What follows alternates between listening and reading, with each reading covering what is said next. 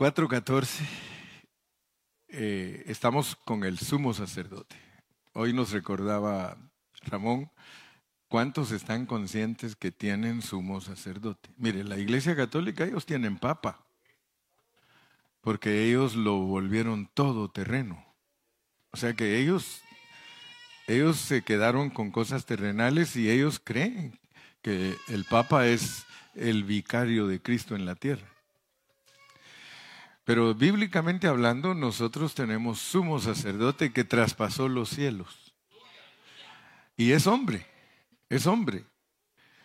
Solo que nosotros tenemos un privilegio elevadísimo, hermano, que un hombre interceda por nosotros en el cielo. Eso, eso es extraordinario, hermano. Porque fíjese que la Iglesia Católica está contenta con su Papa de Roma. Y los que se dividieron de ellos, de Constantinopla, ellos tienen también su papa. O sea que no vayan a creer que solo hay un papa aquí en la tierra, hay muchas papas. Pero nosotros tenemos un sumo sacerdote que traspasó los cielos. Solo piensen por un momento, hermanos. Es que a veces yo digo, Señor, nosotros los cristianos somos tan livianos que ni siquiera estamos conscientes que el sumo sacerdote de nosotros todos los días ministra en el santuario celestial. Todos los días Él está ministrando en el santuario celestial, intercediendo por todos nosotros.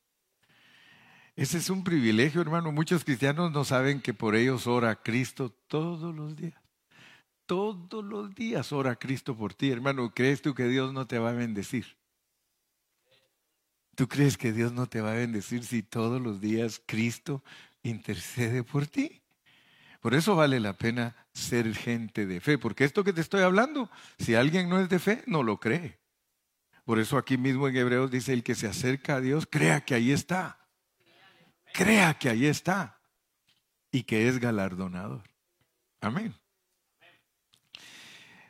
Eh, la carga que yo tengo es que cada día la Biblia se le haga a usted más práctica, que se le haga sencilla, pues. Y por eso les repito a veces conceptos tales como los que le voy a decir antes de leer. En nosotros los cristianos, o sea, las naciones, porque Dios visitó las naciones Dios no se quedó solo con el pueblo judío. Él es el Dios de todos los pueblos que le temen. Él es el Dios de todos esos pueblos. Y ese Dios vino a nosotros. Pero a, nosotros solo nos da cosas espirituales. No me vayan a malinterpretar, no vayan a creer que Dios no nos bendice económicamente, que Dios no nos, bendice, no nos bendice con sanidad, no nos bendice con eh, casita donde vivir, aunque sea rentada. De todas maneras, cuando uno se muere no se lleva nada. Lo mismo es rentar que, que pagar casas. Ya saben ustedes que es lo mismo, porque cuando te mueres no te puedes llevar nada. Lo único es que te aseguras que no te corran. Cuando compras tu casa, la ventaja que tienes es que nadie te puede correr. La desventaja cuando uno renta es de que de repente el dueño dice, ¿sabes qué? Yo voy a vender la propiedad y discúlpame, tienes que irte. Eh. Amén. ¿Cuánto juntamos? No diga, ok. Bastante. No diga, eso es bastante. Amén.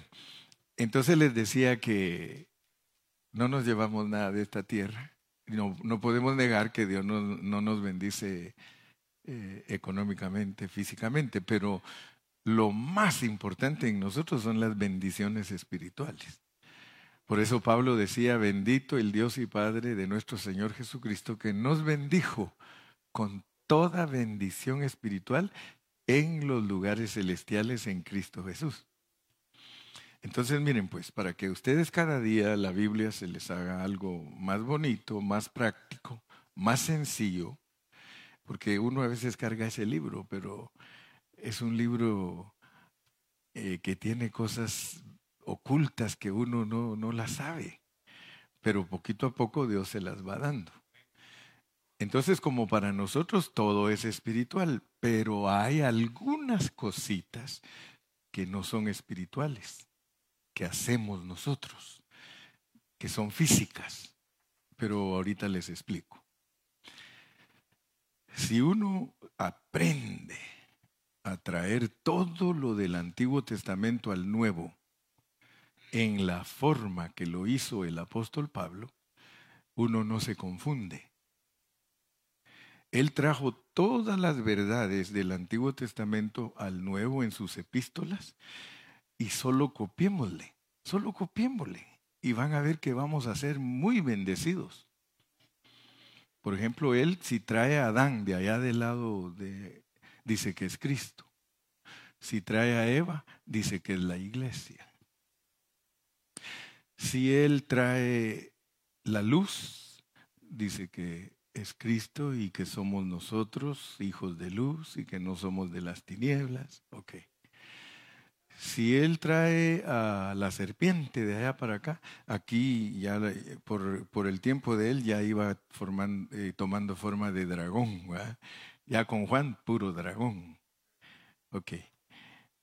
Si el árbol, si, si, si Pablo se trae el árbol del Antiguo Testamento para el Nuevo Testamento del bien y el mal, dice que es de la muerte y que es conocimiento, puro conocimiento. Pero si trae el árbol de la vida para acá, él dice, esto es vida, esto es Cristo. Entonces noten porque Cristo cuando habló con sus discípulos, él tuvo ese cuidado de que ellos entendieran que en la ley los salmos y los profetas, estaba escrito de él. O sea que nosotros solo le tenemos que pedir sabiduría a Dios cómo trasladar los conceptos de el Antiguo Testamento para el Nuevo, ¿verdad? Si traemos las tinieblas de allá para acá, en el Nuevo Testamento, las tinieblas, Satanás, ok, todo, todo, todo, todo, todo es espiritual para nosotros. Todo. Si allá nos hablan de la circuncisión, ustedes lo traen para acá. Pablo dice, circuncídense el corazón, no el prepucio. Se trae el día de reposo para acá. Dice, no es un día. Él mismo nos dice, unos, juzgan los días iguales, otros hacen diferencia, pero aquí no estamos hablando, dice, de, de esos días, sino del cuerpo de Cristo. Pablo dice, el reposo es que si tú vives la vida de Cristo, Dios está descansando. Entonces tú eres el reposo de Dios. Pero ya vieron que si alguien no sabe esos principios fundamentales. Enseña la Biblia de otra manera. Enseña la Biblia fuera de contexto, va a introducir sus opiniones y la pobre gente va a vivir en tinieblas. No van a discernir. Ahora, fíjense pues, porque cuando nosotros traemos toda la verdad del Antiguo Testamento al Nuevo, nosotros somos libres.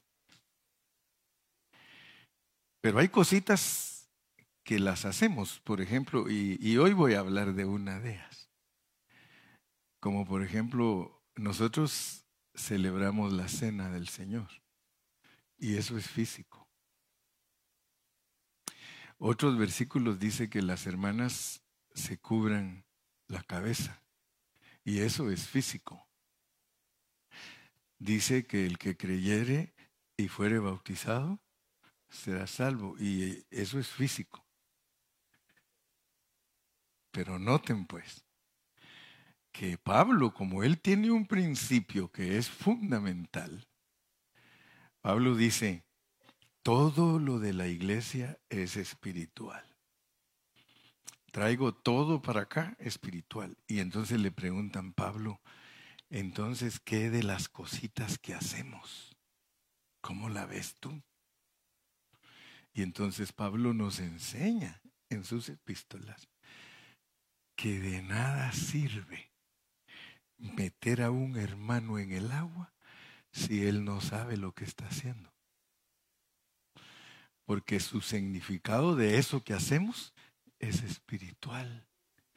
Es su muerte en el agua y su resurrección a vida nueva.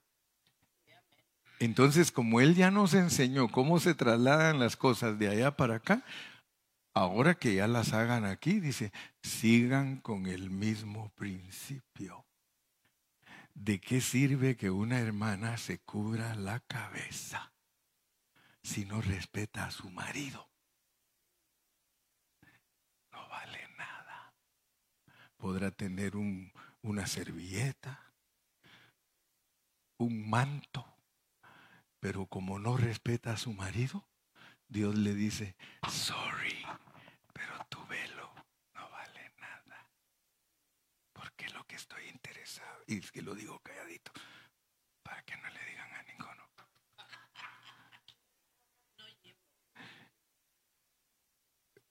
¿Me explico? Que aún lo que hacemos físicamente, para nosotros, es espiritual. No tiene ningún sentido bautizar a un hermano en el nombre de Jesús o en el nombre del Padre y del Hijo y del Espíritu Santo si no lo constituimos. Si él no está constituido del nombre de Jesús, de nada sirve meterlo al agua, porque él va a perder su alma. Pero si está constituido, hay ventaja que puede salvar su alma. No estoy hablando de salvar el espíritu, porque todos los creyentes son salvos, todos, todos. Entonces, por favor, no se les olviden esos principios, porque esos principios son fundamentales. Y eso nos hace ser sencillos a nosotros y no confundidos. Porque muchos cristianos son familiares de Kung Fu, bien confundidos. Sí. lo lindo, hermano, es ser sencillos, ser humildes, ser mansos y saber que estamos caminando en la senda correcta. Eso es lo más importante. Y eso va a traer paz a nuestro corazón. Porque lo que vamos a hablar hoy es preciso que nosotros lo entendamos. Tenemos un gran sumo sacerdote que traspasó los cielos, Jesús, el Hijo de Dios. Retengamos nuestra profesión. Porque no tenemos un sumo sacerdote que no pueda compadecerse de nuestras debilidades, sino uno que fue tentado en todo según nuestra semejanza, pero sin pecado. Acerquémonos pues confiadamente al trono de la gracia para alcanzar misericordia y hallar gracia para el oportuno socorro. Porque todo sumo sacerdote tomado de entre los hombres es constituido a favor de los hombres. Noten que siempre Pablo hace una comparación de una cosa con otra. Él quiere comparar el sacerdocio arónico versus el sacerdocio según el orden de Melquisedec. Porque hoy vamos a hablar de ese sacerdocio. No es un sacerdocio terrenal, es un sacerdocio celestial. Dice, porque todo sumo sacerdote tomado de entre los hombres es constituido a favor de los hombres en lo que a Dios se refiere. Para que presente ofrendas y sacrificios por los pecados. Fíjese pues para que se muestre paciente con los ignorantes y extraviados, puesto que él también está rodeado de debilidad. Está hablando de los sacerdotes de la ley de Moisés, del sacerdocio arónico. Y por causa de ella debe ofrecer por los pecados tanto por sí mismo como también por el pueblo. Y nadie toma para sí esta honra, sino el que es llamado por Dios como lo fue Aarón. Así tampoco Cristo se glorificó a sí mismo haciéndose sumo sacerdote, sino que el que le dijo, tú eres mi hijo, yo te he engendrado hoy,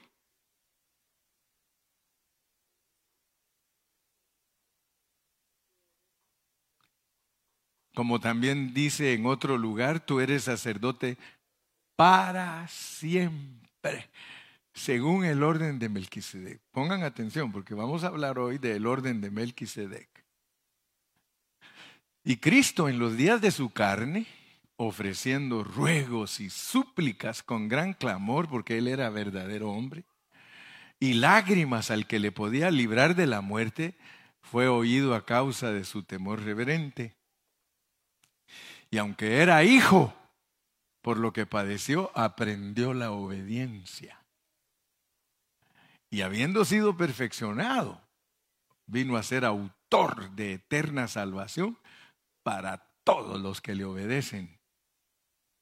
Y fue declarado por Dios sumo sacerdote, según el orden de Melquisedec.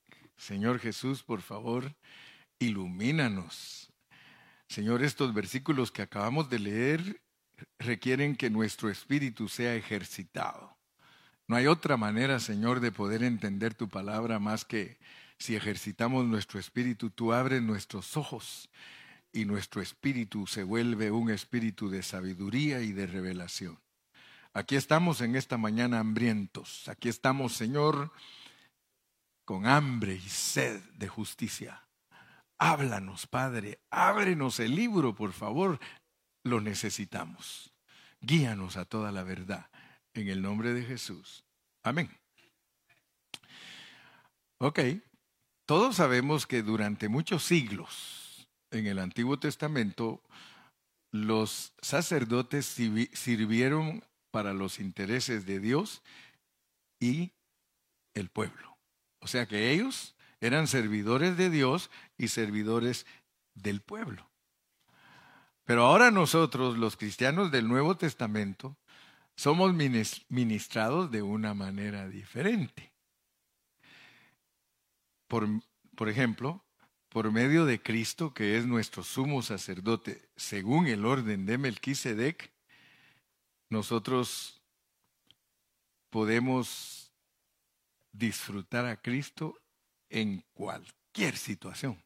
Oigan bien, en cualquier situación, en cualquier problema, hermano, en cualquier dificultad que nosotros tengamos, él se imparte a nosotros como vida. Amén. Como pan y vino. Ok. Recuérdense ustedes que el sacerdote Melquisedec apareció en el Antiguo Testamento cuando Abraham ganó una batalla. ¿Se acuerdan, verdad? O sea que cuando él derrotó con sus empleados a esos reyes y les ganó. Lo que está pasando con Ucrania, ve que ya le está ganando casi a Rusia. Están así de ganarle a Rusia, yo no sé qué va a pasar. Pero es eh, David contra Goliat. Fíjense que Abraham venció a los enemigos y cuando él los venció, lo vino a visitar el rey de paz. La mayoría de teólogos, la mayoría de estudiantes de la Biblia, no saben ni quién es Melquisedec. Y dicen, es tipo de Cristo. Pero quiero que ustedes se den cuenta, hermanos, que eso es más profundo. Porque dice que Melquisedec no hay genealogía de él. Dice que no tiene ni papá ni mamá. Fíjense qué tremendo. Yo siempre pienso en las parucías y las epifanías. Parucía es una aparición física. Epifanía es que alguien se aparezca sin que sea físicamente. O sea que, por ejemplo, el Señor Jesucristo dice en Miqueas 5:2 que sus salidas son desde la eternidad. O sea que las epifanías es que Dios sale sin haberse encarnado. O sea que antes de que Cristo se encarnara, Él se aparecía como el ángel de Jehová. Él se aparecía ¿Se recuerdan? Se le apareció a Gedeón, se le apareció a Abraham, se le, se le apareció a Sansón. A muchas personas se les apareció. Melquisedec tiene que ser un sacerdote que ministra en una esfera que por de pronto nosotros no tenemos el volumen de memoria para poderlo discernir, pero sí podemos tener el don de sospecha. De acuerdo al don de sospecha, yo sospecho que Melquisedec es alguien que ya nos conocía a nosotros. Porque fíjense que muchos creen que el sacerdocio arónico vino primero que el sacerdocio según el orden de Melquisedec, pero de acuerdo a la Biblia, primero vino el sacerdocio según el orden de Melquisedec y después cuando vino la ley vino el sacerdocio arónico. Entonces noten ustedes que cuando se le apareció a Abraham, porque esto es bien importante entenderlo, porque nos concierne. Porque resulta que cuando Dios se le reveló a Abraham, Abraham, Dios le dijo que la descendencia de él sería como la arena del mar y como las estrellas. Entonces él tiene descendientes terrenales y descendientes celestiales. Ahora, noten algo porque es importantísimo verlo. Si ustedes leen cuidadosamente Génesis del 1 al 11, ustedes se van a dar cuenta que aunque Dios no es hombre para que se arrepienta, la Biblia dice que Dios se arrepintió de haber hecho al hombre. Es un antropomorfismo, o sea, una forma de darse a entender como quien dice, no vas a creer que estoy arrepentido, pero fíjate que me arrepentí de haber hecho al hombre, pero no estoy arrepentido porque no soy hombre. Pero dice que Dios en el capítulo 11 acabó los tratos con el hombre creado. Si leen cuidadosamente ustedes Génesis, del 1 al 11, en el capítulo 11 Dios se dio por vencido de su hombre que creó, formó y, e hizo. Dijo, no más. I give up voy a empezar a trabajar con mi pueblo que llamo, pero ahí hay un secreto profundo, porque a los que antes conoció, o sea que a nadie que no conoció antes lo puede llamar. Entonces noten la, la clase que es Abraham. Abraham es totalmente distinto a Adán. Adán es hombre creado y formado y hecho. En cambio, Abraham es un hombre llamado y escogido. A este que nos ponen como Adán, a ese hasta aquí en la tierra lo identifican. Tales los terrenales, tales los celestiales. O sea que Adán, su inicio, su inicio es terrenal. La iglesia no. Porque nosotros Solo miren cómo dice el 3.1. Regresa al 3.1 y después eh, vamos a volver a esto, si es que nos da tiempo. Dice, por tanto, hermanos santos, participantes del llamamiento celestial, considerad al apóstol y sumo sacerdote de nuestra profesión, Cristo Jesús. Nosotros somos diferentes a toda la gente. Por eso nosotros no debemos de pelear con los que no quieren venir a Cristo, hermano. ¿Cómo vamos a forzar a alguien que no es de, mire, no es del equipo? Si alguien no es del equipo, hermano, ¿cómo lo vamos a hacer que entre aquí? No puede. No va a entrar. El que no pertenece a la iglesia, hermano, usted le habla, le dice, le habla, le dice, le habla, le dice, y él, ¿ah? ¿Ah? Él es un lelo. ¿Ah? Él no entiende esto. Esto es a través de un llamamiento. Llamamiento celestial. Si no te conocieron, llévame por favor a, no, también a Romanos 8, 29. Mira, eh, leamos, porque aquí solo hablamos Biblia, hermano. Aquí no andamos con, con cuentos de querer engañar a la gente o... No, aquí es para instruir a los cristianos. Porque a los que antes conoció, también los predestinó para que fuesen hechos conformes a la imagen de su Hijo. Por eso les digo yo que esto es serio. Esto no es cualquier cosa, ni, ah, que pobrecito el hermano Carrillo, pobrecito los que no saben ni quiénes somos. Para que Él sea el primogénito entre muchos hermanos, somos hermanos de Cristo. Y por eso se asusta la gente, porque Cristo es Dios, pero es verdadero hombre. Nosotros somos hermanos de Él como hombres. Pero como Él es divino, nos hace divinos. Pero no nos hace la deidad, no nos hace parte de la deidad. Porque nosotros no somos entes sujetos a adoración. Entonces, porque a los que antes conoció también los predestinó para que fuesen hechos conformes a la imagen de su Hijo, para que Él sea el primogénito entre muchos hermanos. Por eso predicamos todo el tiempo, hermano, deja que Cristo fluya a través de ti, deja que Cristo se forme en ti. Es que tienes una predestinación y puede ser que la pierdas de vista y que no llegues a la meta.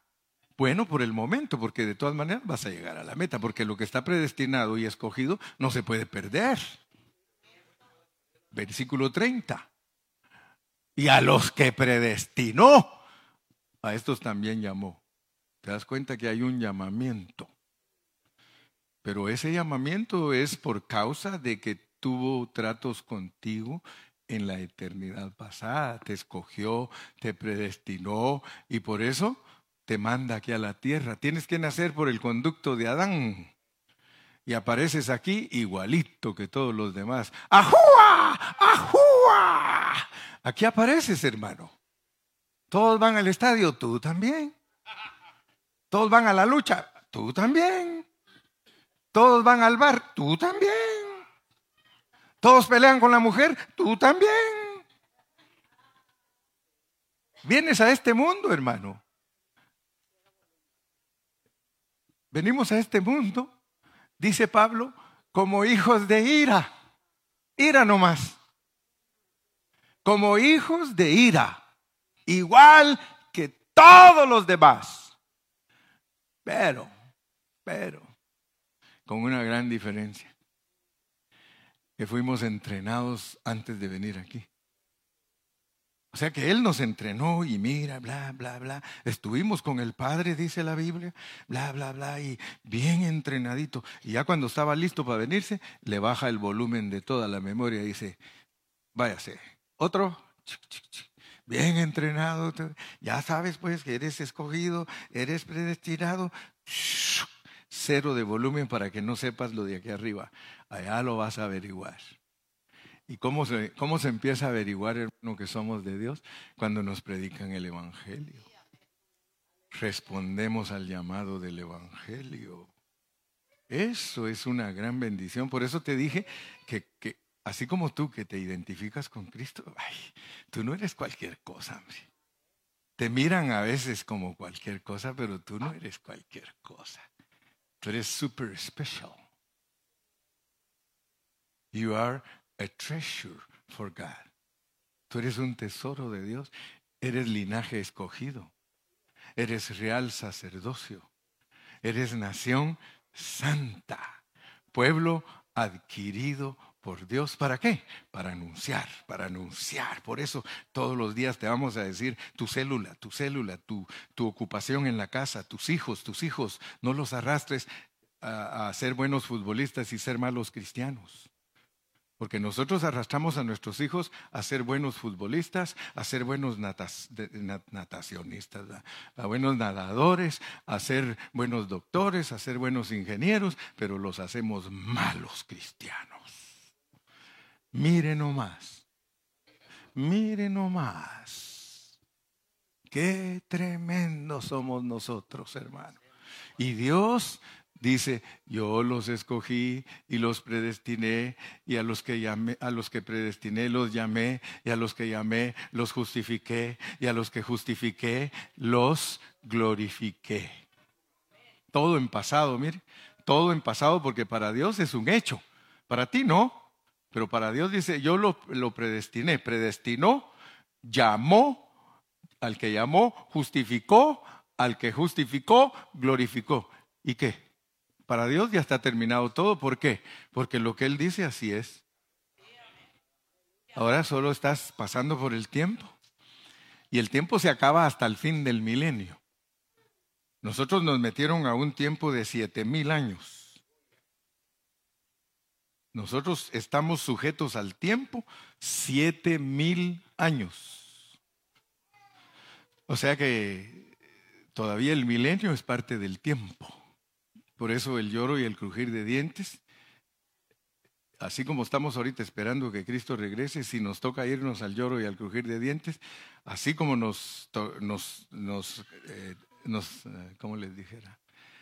Sentimos el tiempo de los 80 años, así también vamos a sentir los de mil si nos toca ir al lloro y al crujir de dientes, a esperar que Cristo termine de reinar para salir de allí y, e irnos a la nueva Jerusalén. Entonces, por eso es muy importante dejar que Dios se trabaje en nosotros. Entonces, fíjese que cuando estudiamos entonces las semillas, las verdades que están allí en la Biblia, que se van a desarrollar a través de toda la palabra, es importante que usted les ponga atención. Porque ahora a nosotros nos están hablando que tenemos un sacerdote según el orden de Melquisedec y que es el autor de nuestra eterna salvación. Fíjense pues, autor de nuestra eterna salvación. Hay momentos en que nosotros tenemos que entender que la Biblia está hablando de nuestra salvación, pero de repente ya no habla de nuestra salvación, sino de nuestra eterna salvación. Porque nosotros necesitamos los dos aspectos de Cristo. Véanlo, por favor, porque Dios los pone allí. El, sacerdocio es arónico y, y según el orden de Melquisedec. Cristo, fíjense pues, Cristo como sacerdote arónico, él tuvo que presentar una ofrenda por el pecado. O sea que si usted aplica a Cristo el, sacerdocio arónico, Aarón venía y traía ofrendas de animalitos para que el Señor perdonara al pueblo. Aquí está, Señor. A ver, dame la ofrenda, mi hijo. Aquí está, Padre Celestial. Aquí está la ofrenda. ¿Cómo te llamas? Dani, ¿qué? José Gilberto, ¿qué? ¿Perla, qué? Meli, ¿qué? Ofrendas, ofrendas.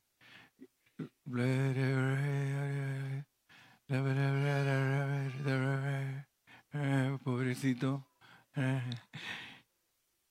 ¿Y qué hacía Dios? Ok. Está bien. Cubiertos. Están cubiertos sus pecados. Dile que siga pecando otro año más para pecar. Se vaya de la fiesta a seguir pecando. Y eso hace la gente, ¿no se da cuenta? Semana Santa todos, no comer carne, pescadito y esto, no y el otro. Y luego pasa la Semana Santa y a seguir pecando.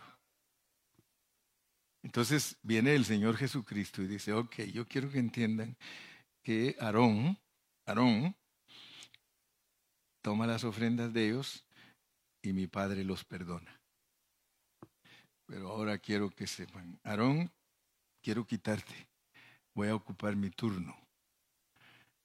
voy a ocupar mi turno, pero voy a actuar como, como tú, pero con una diferencia.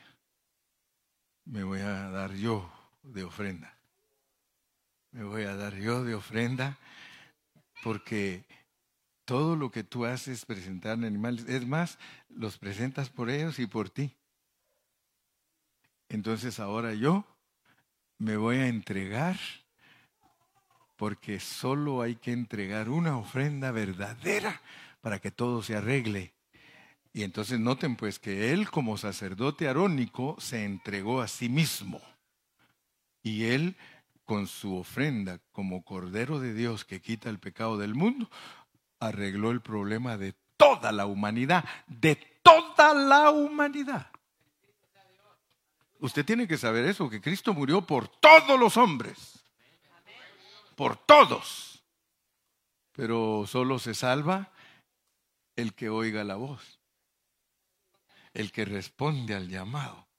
Se, se acredita eso y dice, Cristo murió por mí. Y, y yo lo creo. Y no con una ofrenda de animal, sino que él es el Cordero de Dios que quita el pecado del mundo. Fíjese pues, Dios como hombre, Dios como hombre murió allí en la cruz para perdonarnos a nosotros y darnos nuestra salvación. Nuestra salvación. Pero necesitamos a Melquisedec porque si usted pone atención, él es el sumo sacerdote y apóstol de la eterna salvación. Esa es la buena. ¿Estamos entendiendo? Ahora él, como Melquisedec, ustedes van a entender, y esto es maravilloso, porque cuando Abraham ganó la guerra y rescató a su sobrino, y se le apareció Melquisedec, ¿qué le dio? Pan y vino. Pero si usted no pone atención, entonces va a decir, mm, pan y vino. No, hermano. Melquisedec le reveló a Abraham que debido a todo lo que él estaba haciendo y que le complacía a Dios, que él se regalaba a él como pan y como vino.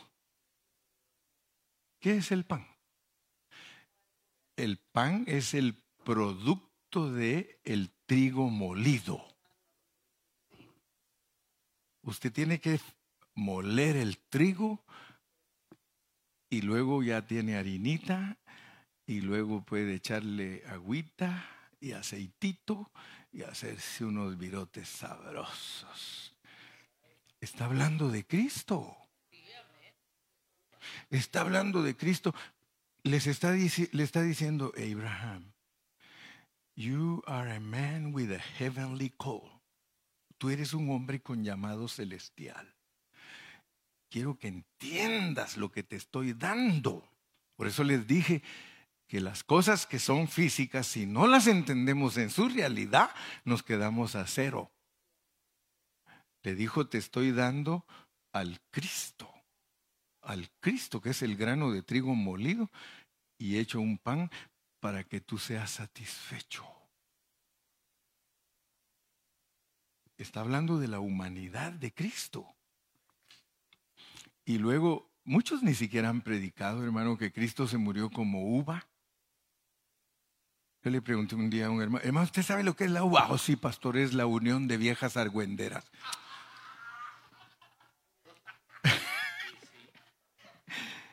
y sí va, la uva, dice, ah, es una de la uva, dice, la unión de viejas argüenderas.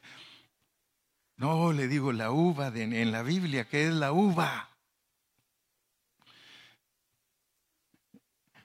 ¿Usted sabía que Cristo se murió como una uva machacada? Algunos hablan de Cristo como oliva machacada, pero como uva. Si a, Abraham le dieron pan y vino, Sencillamente lo que le está revelando Dios a Abraham es, Abraham, tú eres escogido, tú eres predestinado, por eso te llamé.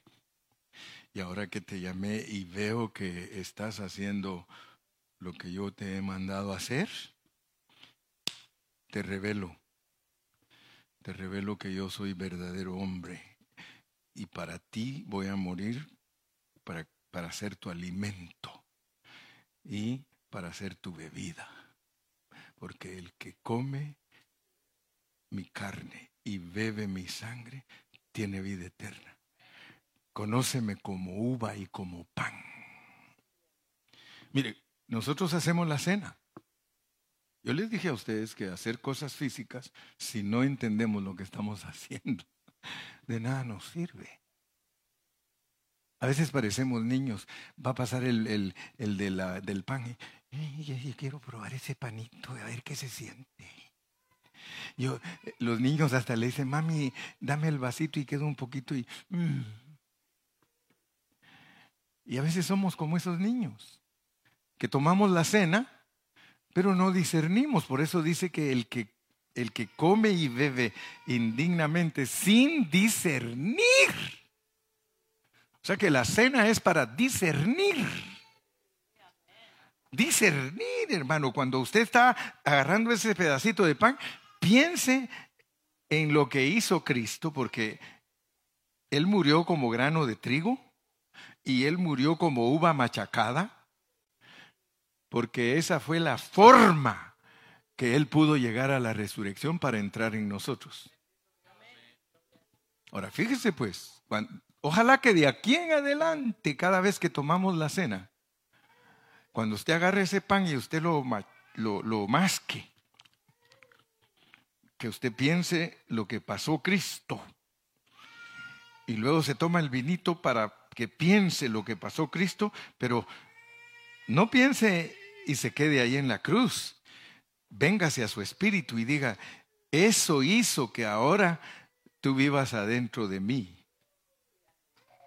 Porque ese es el proceso de Dios para entrar en la humanidad. Entonces, si ustedes se dan cuenta, el pastor les está enseñando que todo lo que nosotros hacemos, sea de palabra o de hecho, es Cristo. Entonces nada de lo que hacemos es juguete. Nada. Usted toma, toma come ese pan y, y toma ese vinito y usted dice, gracias Señor, porque por medio de este acto yo entiendo que te tengo dentro de mí, estás en mi espíritu. Si no hubiera sido por ese acto que tú mueres en la cruz, molido por mis pecados y la uva machacada para sacar de ti la vida, yo hoy no estaría aquí tan gozoso y con tanta esperanza. Ah, palmas al Señor, hermano.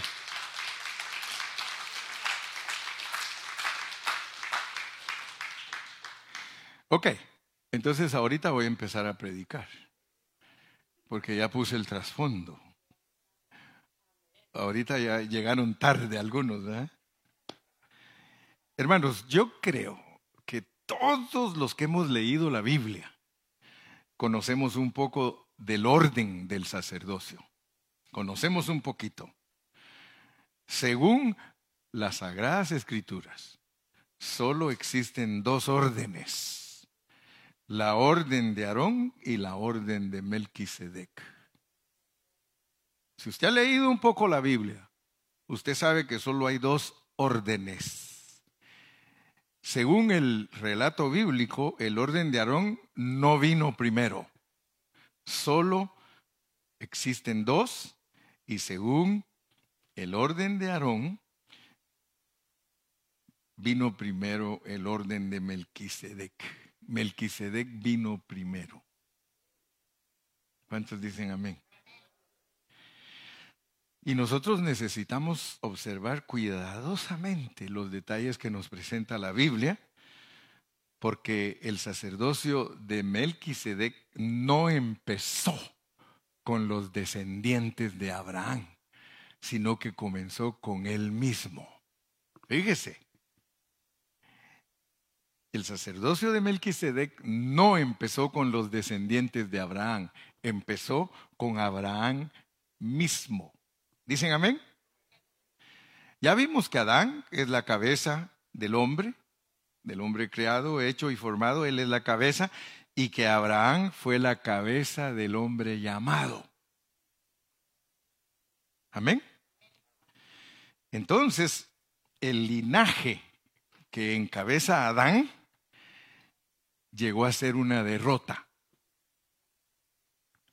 Debido a que Adán le falló a Dios en cuanto a su propósito eterno y en cierto sentido Dios renunció al linaje de Adán. Amén. Pero Dios nunca ha renunciado a su propósito y por ese motivo Él llamó a Abraham y lo llamó para que saliera del linaje caído. Abraham fue llamado por Dios para iniciar otro linaje, el linaje de los llamados. ¿Hay algún llamado aquí? ¿Te sientes parte de eso, hermano? ¿Really? ¿Te sientes que tú eres uno de esos que tiene llamado? Porque dice que muchos los llamados. Ah, entonces otro día te tengo que hablar de los escogidos. Esto siempre está caliente, esto siempre está que hay más. ¿Ok? Ahora, fíjese que no es cosa pequeña, hermanos, ser llamados. Eso no es pequeño. No es algo insignificante tener el llamamiento de Dios en el Nuevo Testamento, hermano, ese es un llamamiento que nos conduce a ser dignos de dicho llamamiento. Dice que tenemos que ser dignos de dicho llamamiento.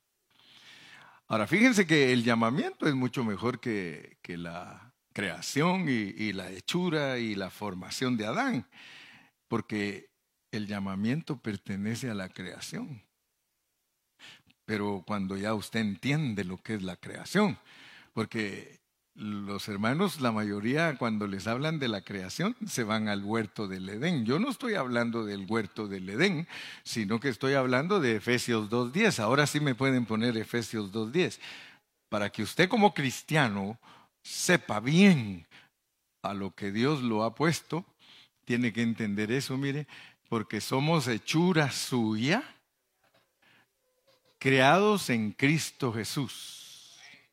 Creados en Cristo Jesús. Fíjese que toda la gente que cree que fue criada en Adán, todos, usted le pregunta, ¿en quién fuiste criado?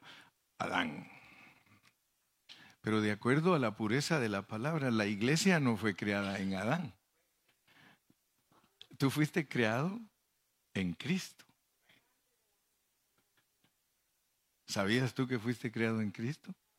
Entonces, ¿quién te metió que fuiste creado en Adán? La religión. Muchos no les interesa que los cristianos sepan y los tienen bien chanfleaditos. De aquí en adelante, tú confiesa, yo fui criado en Cristo Jesús. Yo fui criado en Cristo Jesús. No, pero tú naciste de Adán. Adán es el viejo hombre, yo te estoy hablando del nuevo. Yo fui criado en Cristo Jesús. Yo fui criado en Cristo Jesús. Yo fui criado en Cristo Jesús. Yo fui criado en Cristo Jesús. ¿Para qué? Para buenas obras. Mm. Comenzando que vas a encontrar hermanos que te dicen, no, eso es mentira, no hay que obrar. La salvación es por gracia, no hay que obrar. Estamos hablando de peras, no de manzanas. Es que hay peras y hay manzanas y hay que saber cuándo se habla de peras y cuándo se habla de manzanas. Porque somos hechura suya, creados en Cristo Jesús para buenas obras, las cuales Dios preparó de antemano. Sí, pues si, si te escogió y te predestinó, ¿cómo no las, cómo no las preparó de antemano? O sea que cuando tú naciste tan chulo que eras, ay, tan chulo. Prietito pero chulo. Las hermanas puras muñequitas nacieron, bonitas, pero no se sabía qué iban a hacer. Pero con el tiempo, como, como algo así de repente apareció. Eh, yo amo a Cristo. ¿Qué está pasando? Yo amo a Cristo. Cristo es mi vida, Él es mi amor. Es que venías flechadito. Flechadito. Aquí hay personas que vieron morir a otros que nunca vinieron a Cristo. Yo durante estos años que Dios me ha concedido, ya el otro mes ya soy setentón, setentón. Setenta años ya que Dios me ha permitido vivir y yo he visto gente que se ha muerto sin Cristo en su corazón. ¿Ustedes lo han visto? ¿Y por qué nosotros? Dios no permitió que nos quedáramos así. Porque aquí entre nos, aunque no somos muy buenos, pero aquí estamos. Aunque no somos muy buenos, pero aquí estamos. Y dijo aquel, y no nos movemos. Y no nos vamos. Esa es una misericordia, hermano. Esa es una gracia. Que Dios nos tenga a nosotros aquí. Y ahora fíjense pues. Yo voy a ver cuánto tiempo, cuánto tiempo me queda. Ya me encendieron la luz. Qué casualidad que cuando pregunto, ese, ese Iván es, pero bueno, mire, ¿cuánto tiempo me queda?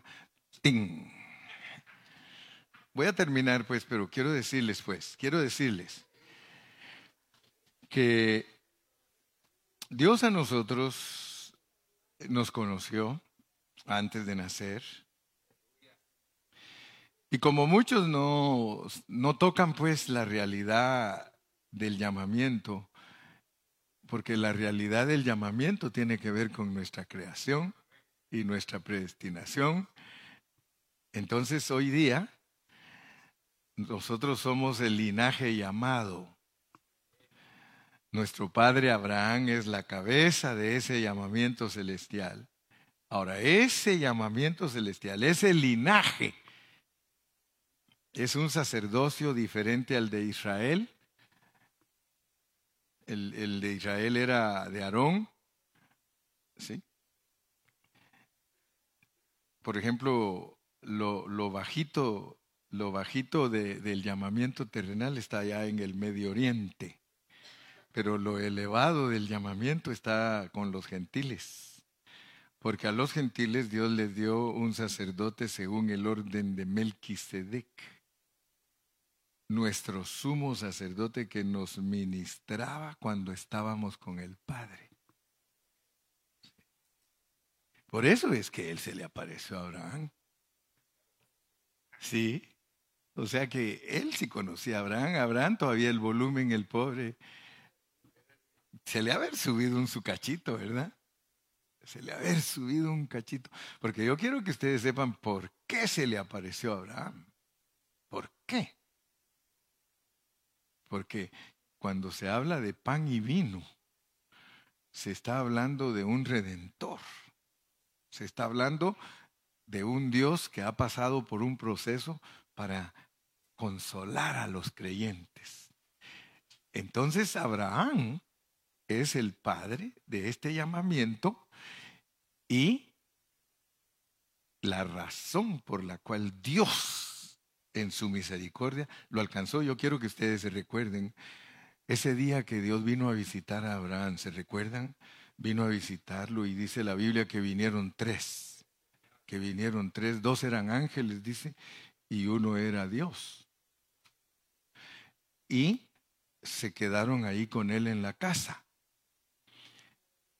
Le lavó sus. Dice que Abraham le lavó los pies, hermano y le dijo, te voy a hacer un menudazo, te voy a hacer un pozole, Dice que se puso a cocinarle y se puso a platicar con él y platicando ahí, de repente ya tenía lista la comida, le sirvió y todo.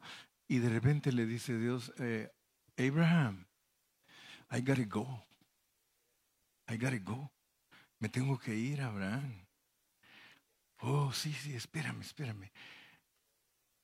Voy a ir a traer mis sandalias porque yo creo que haber andado descalzo, no sé voy a traer mis sandalias, voy a ir a, espérame, espérame, te voy a ir a encaminar, te voy a ir a encaminar.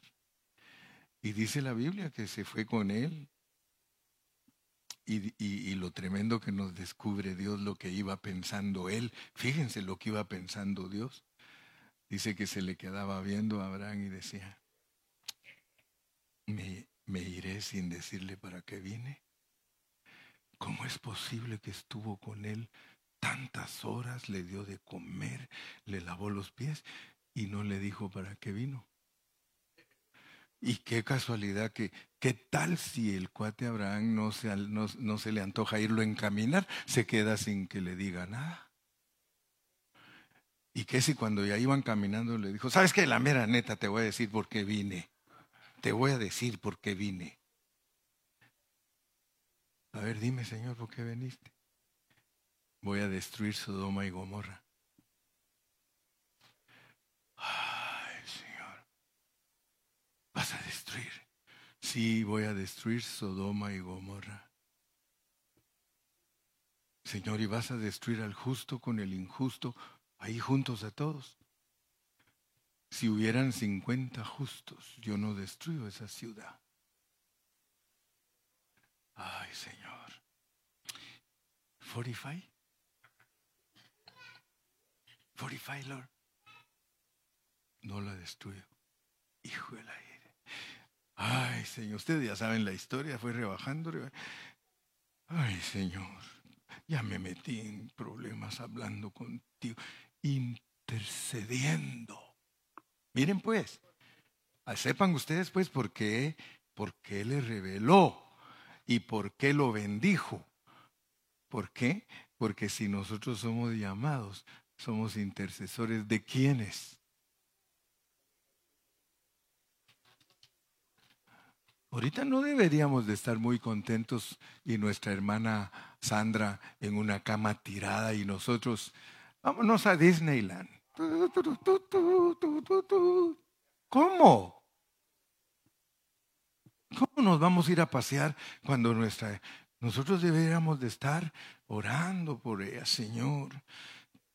¿Qué tratos tienes tú con ella, Padre? Ten misericordia, Señor, ayuda. Levántala, Padre. Si es, entonces te dan pan y vino.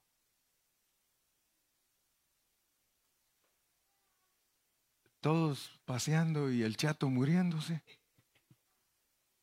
en el Kaiser y, cuando llego a visitarlo me dice llorando, ninguno me viene a ver. Ya quitaron las vacunas. Ya puede entrar el que quiera verlo. Solo no vayan a ir 20 juntos.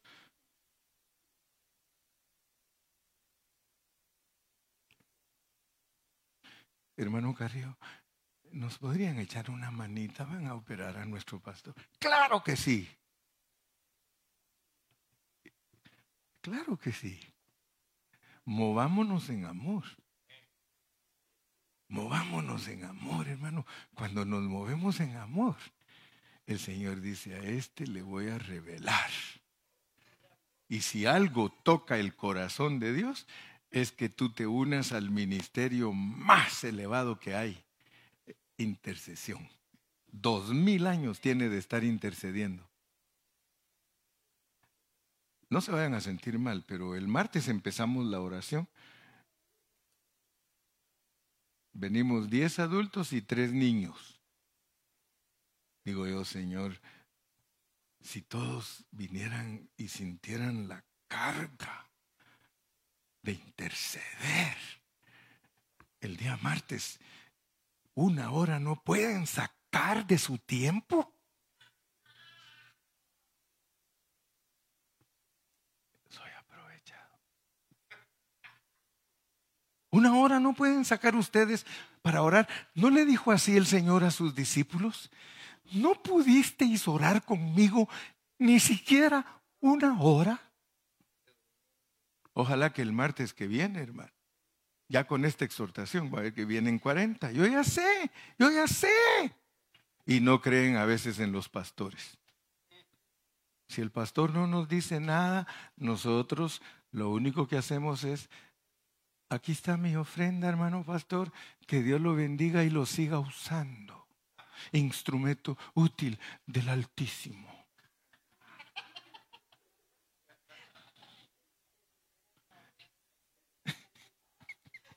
¿Verdad que da risa? Una risa santa, hermanos.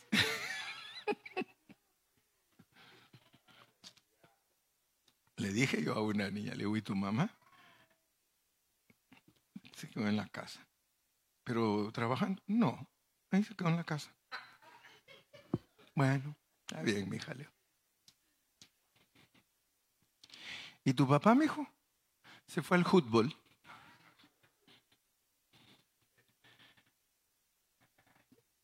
¿Eres llamado, hermano? ¿Eres llamado? Si somos llamados, hermano, tenemos que responder al llamado. Somos los intercesores. Dios nos va a dar los secretos que hay en su corazón. Amemos a los hermanos, amemos a la iglesia, hermano, amémonos, pero no de labios, dice el canto, sino, hermanos, de corazón, que nos sepamos tolerar, que, nos, que sepamos interceder el uno por el otro. Si yo soy débil, ora por mí. Sí, si tú eres débil, oraré por ti. Tenemos que hacernos uno, hacernos uno. Señor Jesús, gracias en esta mañana. Tú eres nuestro sacerdote según el orden de Melquisedec. Ayúdanos a entender.